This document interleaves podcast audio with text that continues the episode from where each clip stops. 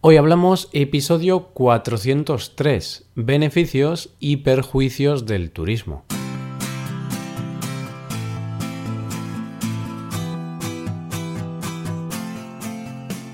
Bienvenido a Hoy Hablamos, el podcast para aprender español cada día. Ya lo sabes, publicamos nuestro podcast de lunes a viernes.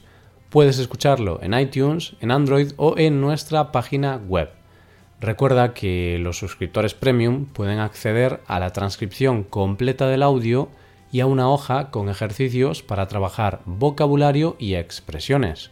Hazte suscriptor premium en hoyhablamos.com. Buenos días, buenas tardes o buenas noches a todos. Comenzamos una nueva semana y como cada lunes vamos a hablar del tema del mes, este mes estamos hablando sobre el turismo. Para el episodio de hoy hemos decidido hablar sobre las ventajas y desventajas del turismo para un país. ¿Qué cosas buenas trae el turismo a un país? ¿Y qué cosas malas implica? Estas preguntas las responderemos en este episodio. Hoy hablamos de los beneficios y perjuicios del turismo.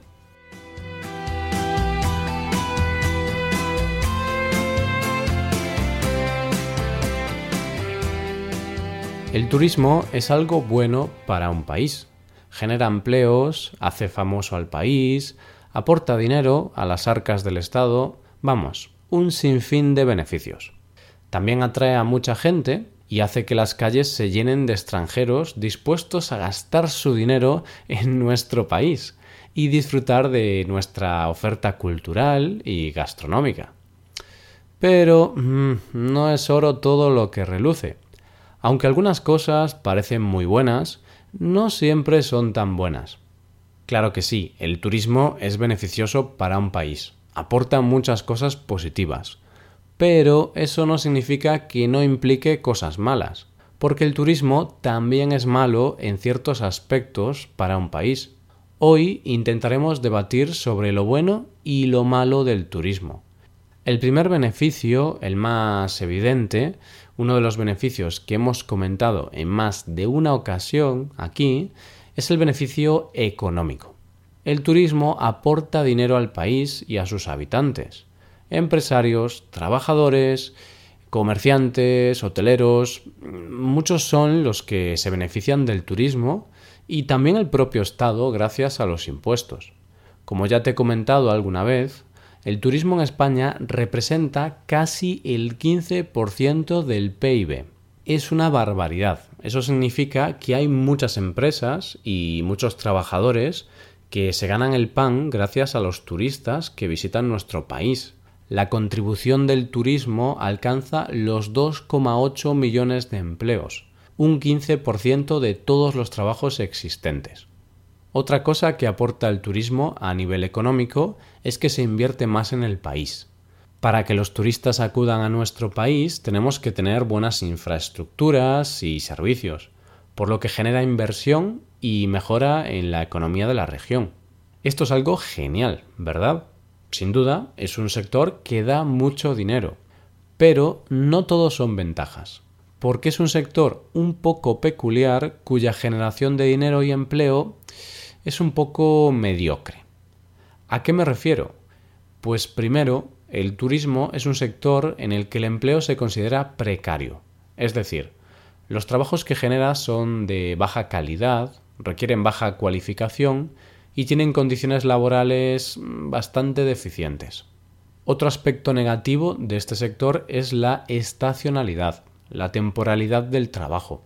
El turismo es una actividad económica de temporada, por lo que los picos de trabajo son en verano, Semana Santa y Navidades. El resto del año los trabajadores de este sector se ven abocados al paro o a intentar conseguir otro trabajo, por lo que no pueden tener estabilidad en su vida laboral. Si seguimos hablando de cosas negativas en el aspecto económico, también podemos decir que, aunque genera inversión y mejora en el país, muchas veces esa mejora puede ser perjudicial, sobre todo para las áreas naturales. Tomemos como ejemplo la costa levantina de España, la costa mediterránea. Ahí, para aprovechar al máximo las playas, Durante muchos años se han construido enormes hoteles en plena playa. Se han destruido u ocupado numerosas zonas naturales para hacer grandes construcciones destinadas al turismo. Ahora esos lugares están llenos de turistas que aportan dinero a la economía local, pero se ha pagado un alto precio, puesto que el paisaje está, en parte, destruido. Seguimos comentando otro beneficio o ventaja del turismo. El turismo hace que muchos extranjeros visiten un país y así la cultura de ese país sea conocida por otros extranjeros. De esa manera, el idioma y la cultura se populariza en el extranjero y muchas personas se interesarán por ella. Yo creo que eso es algo bueno, es importante dar a conocer el idioma y la cultura de nuestro país para que pueda perdurar en el tiempo, para que nunca desaparezca y se haga más fuerte, Claro que esto también tiene su visión negativa. Que tantos extranjeros visiten nuestro país también puede ser contraproducente en relación a la cultura e identidad propia. ¿Por qué? Porque al final ese turismo puede generar desculturización en nuestro propio país. O sea, acabamos adaptándonos a las culturas extranjeras y puede comenzar a desaparecer poco a poco nuestra cultura propia. Esto es debatible, sin duda, pero podemos poner ejemplos como algunas zonas del Mediterráneo. Magaluf, por ejemplo, es una zona que ha perdido bastante su identidad propia y muchas cosas de las que ofrece están destinadas a los turistas e incluso puede parecer que no estamos en España. Al final, la pérdida cultural también está relacionada con la globalización y con Internet. Y yo creo que más que una pérdida cultural, podemos hablar de una homogeneización de la cultura. La cultura se vuelve más homogénea. Otro tema del que hemos hablado en alguna ocasión aquí es de la masificación turística. Este es otro aspecto negativo, pero que está estrictamente vinculado al éxito turístico. Si un país o un lugar tiene muy buenos resultados turísticos, ese éxito se mide por el número de turistas que han visitado el país y eso significa que algunas zonas van a tener millones de visitantes. El problema radica en que cuando hay muchos millones de turistas en ciertos lugares, a veces las cosas se masifican a niveles extremos. Por ejemplo, hoy en día es muy habitual que algunos monumentos o zonas turísticas concretas tengan el acceso controlado. Se me vienen a la cabeza varios ejemplos. En mi comunidad, en Galicia, hay una playa muy famosa con unas rocas que tienen unas formas muy especiales y por eso es un destino bastante popular. Se llama la playa de las catedrales. Pues esta playa hace unos años era de acceso libre y no había ningún tipo de control, pero ahora, debido a la gran cantidad de turistas y visitantes, en los meses de verano la playa tiene acceso restringido y tienes que hacer una reserva para poder visitarla.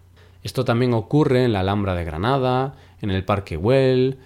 En muchos lugares han tenido que implementar un sistema de reserva o control de acceso para evitar desmesuradas cantidades de personas. Porque esa desmesura puede tener otro perjuicio, y es que los monumentos y las zonas naturales se van deteriorando debido a las personas que los visitan. Los ayuntamientos o los países no deben bajar la guardia y tienen que controlar el correcto mantenimiento y preservación de sus joyas culturales y naturales. Un ejemplo de esto es la cueva de Altamira, una cueva situada en el norte de España donde podemos encontrar pinturas rupestres del Paleolítico. Unas de las pinturas rupestres conservadas más antiguas del mundo, o sea, una auténtica maravilla. En numerosas ocasiones, esta cueva ha tenido que ser cerrada al público debido al deterioro que provocan las visitas de las personas al lugar. Y de hecho, actualmente solo se permite la visita de 5 personas cada viernes. O sea, unas 20 personas al mes. Parece un poco extremo, pero para conservar esas pinturas, que tienen más de 30.000 años de historia, son necesarias estas medidas extremas. Y relacionado con la masificación también está el tema de los pisos de alquiler y la subida del precio del alquiler para los locales.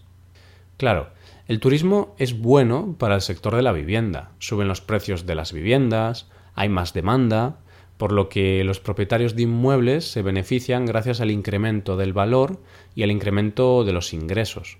pero por otro lado, los locales que quieren vivir en su ciudad de alquiler tienen problemas debido al aumento del coste.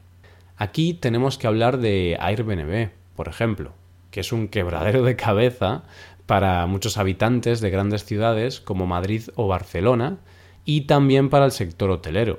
Pero de eso y demás cosas hablaremos en el episodio del próximo lunes, pues ahí comentaremos un poco cómo ha cambiado el turismo con la irrupción de la tecnología. Bueno, creo que vamos a dejar aquí el episodio.